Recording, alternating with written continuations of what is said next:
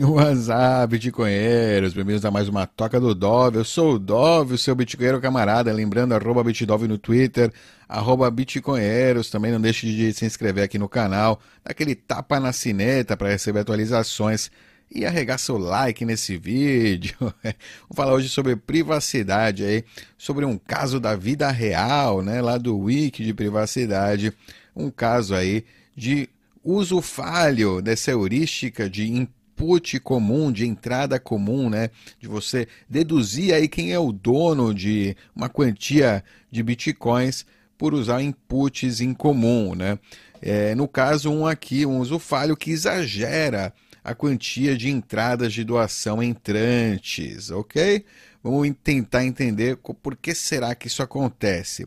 Se a gente entrar num website que aceita Bitcoin, vamos entrar, entre um website que aceita doações de Bitcoin, como o The Pirate Bay.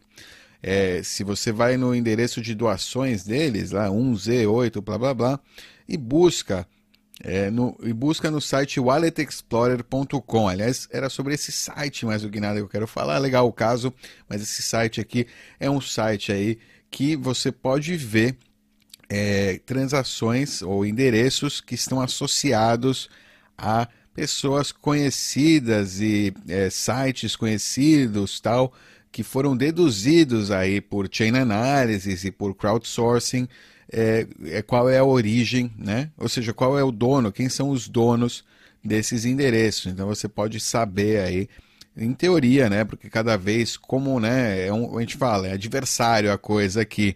Esse pessoal, quem não quer que você saiba, tá, né, também vendo aqui o que está acontecendo e está tratando de, né, sair do radar de quem está analisando, ok? Então fique esperto que não é, de fato, não dá para ser mais tomado, acho que como verdade absoluta e cada vez mais, né, está sendo se tornando obsoleto esse tipo de informação, né, com as pessoas pensando de maneira adversária e atuando, né, para enganar essas heurísticas aí, ok?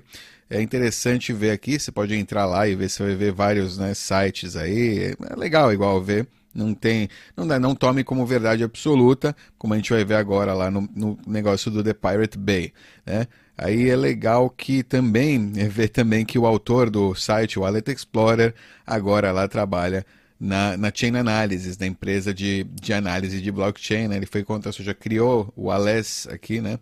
Criou é, esse site e foi no final foi contratado aí como analista e programador lá para é, Chain Analysis. Ele, inclusive, convida você a entrar lá no site da Chain Analysis. É, entra lá, legal, mas entra com camisinha. entra com camisinha que você vai dar um data point aí para eles quando você entrar lá. É, enfim. vamos lá, vamos seguir. Então, se a gente buscar né, o endereço da The Pirate Bay, né? a gente vai encontrar é, ele, o, o, site ele usa né, essa heurística de common input, de reutilização de endereço e possivelmente outras técnicas para unir endereço, fazer o cluster de endereços. Né? A gente pode ver que a maioria das. É, a gente pode ver então aqui a, a maioria das quantias e volume de doações para The Pirate Bay de acordo né, com eles, né, de acordo com esse site, qual seria o cluster de endereços do Pirate Bay. E é absurdo, né? Está falando que agora tem um saldo de entre os endereços do Pirate Bay de 1.236 bitcoins aí, que é bastante improvável, né, que esteja em endereços de doação, né, do, do, do The Pirate Bay, né? É, isso, então ele fala, os resultados indicam que o Bay está fazendo centenas de milhões de dólares em doações por dia, né? O que não dá para você acreditar. Você vê aqui tudo isso hoje, né? Tipo, né? Não é. Com certeza tem alguma coisa errada aqui, né? Ok? Uma explicação possível, né? O que, do que está acontecendo é que o Pirate Bay aceita doações direto para sua conta em uma exchange, uma corretora de Bitcoin, entendeu? O que resultaria, né, que essa análise baseada nesse, nessa heurística de input comum deu uma é, desses números exagerados, porque na verdade ele está tipo contando, contabilizando todos os depósitos para toda aquela exchange. Todo mundo que está né, depositando nessa corretora, pode ser uma corretora até relativamente pequena, mas é uma corretora, né, tem fundos de várias pessoas, tem um set de anonimidade grande. Né? E, né, então ela não é, não é o The Pirate Bay apenas, ok? Isso, isso tem um perigo aí para o The Pirate Bay, né? A não ser que eles sejam por trás aí dos panos quem é, quem, quem gerenciam essa corretora também, que também não é algo impossível, né? Vai saber, possível, são pessoas né, que provavelmente são grandes é, empreendedores aí na internet também, a gente não sabe, né? E, mas provavelmente também muitos dos é, das pessoas que né, iniciaram The Pirate Bay hoje são em, em grandes empreendedores aí da internet. Pode ser, enfim.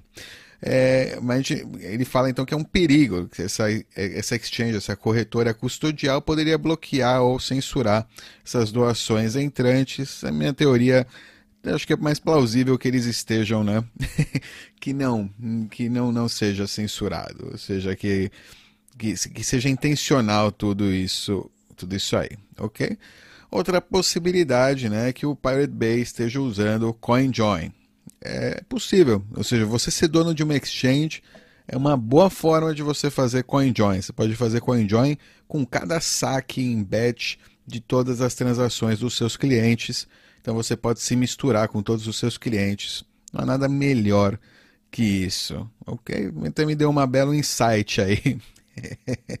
é, vendo aqui, analisando o caso, essa é minha, seria a minha dedução aí de Sherlock. Sherlock do Bitcoin. é isso aí, Bitcoinheiros. É só isso, curtinho por hoje. Até a próxima. Tchau.